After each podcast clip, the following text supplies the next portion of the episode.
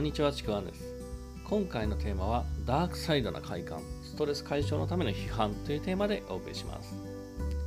まあ、誰かをですね、批判するっていうことを、まあ、相手には伝えないけど、ただ批判するっていうこともですね、まあ、通常あると思うんですよね。で、それ自体は別に全く何も問題ないんですけども、あの、一部ですね、わざわざ相手に伝わるように、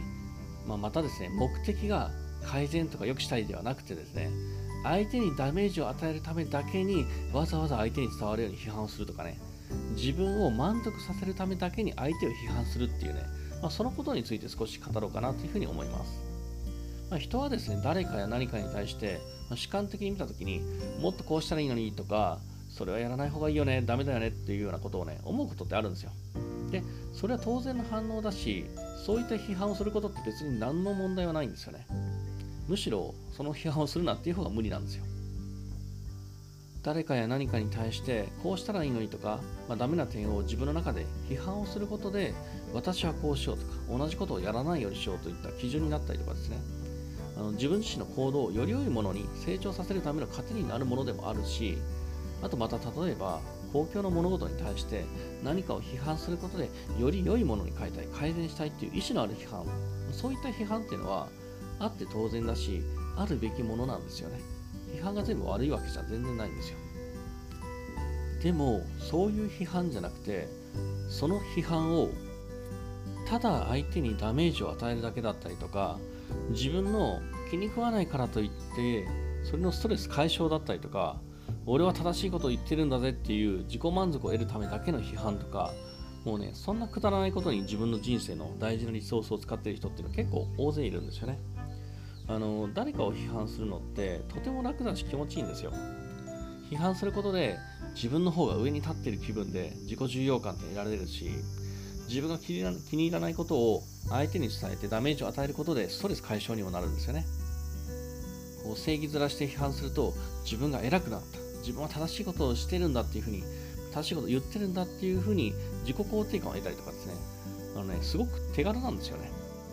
まあ、だからですね、あの世の中には有名人の不祥事をですね、あげつらって越に浸ってみたりとか、わざわざ自分に関係ないことを批判してみたりとか、きつい言葉で相手にただダメージを与えてみたりもするんですよね。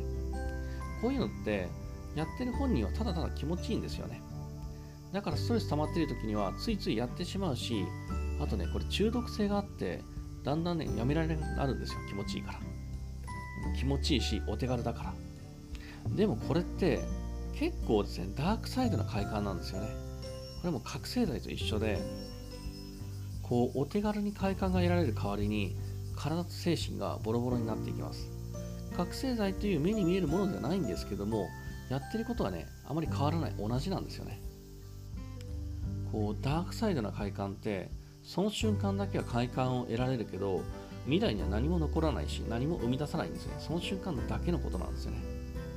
むしろ、未来の希望を今の一瞬の快感に変換をしてるだけなんですね。しかも効率がめちゃくちゃ悪い変換なのでこうかなりの未来の希望を今の一瞬の快感に変換をしなきゃいけないんです今の一瞬の快感が1だとしたら未来の希望を10取らなきゃいけない。そんな効率の悪い変換なんですね。だからそれを続けていると未来の可能性は急速にしぼんでいくっていうふうに感じてるんですよ。でまあこういうふうに考えるとねちょっと怖いんですよね。このダークサイドな快感を得るものって。手軽だけど未来の可能性を変換しているのでしかも効率悪くどんどん未来がしぼんでいく感じ。やっぱね僕もストレスが溜まっているなっていう時に嫌な感情が生まれたりとかまた情報発信者として発信してる時になんか誰かから知らない誰かからダメージを与えるためだけの批判を受けたりした時ってなんかやっぱちょっとイラッとして言い返したいとかねやり込みたいという感情も一瞬生まれるんですけどもでも大事な自分の人生のリソースを誰かもわからない、しかもどうでもいい人のために1ミリたりとも使いたくないなっていうふうに思って即座にもうスルーしてるんですね。スルーするか、ひどければブロックしてるんですね。それよりももっと自分の未来の希望の快感の方を、そっちを得るためにリソースを使うようにしてます。あの、こんな風にダークサイドな快感って他にやっぱたくさんあるんですよね。で結構日常にダークサイド潜んでいるので、やっぱね、注意はしたいなというふうに思うんですけども、まあ、とは言いつつ、やっぱね、人ってまあ揺れるものなので、完璧な人もいないので、ちょっとね、ついついダークサイドにはまることもやっぱあるんですよ、一時的に。でも、ハマったと気づいたら、もう気づいたら戻ればいいってだけの話なんですよ。で、そこにいつでも戻れる自分でいたいなっていうふうには僕は思ってます。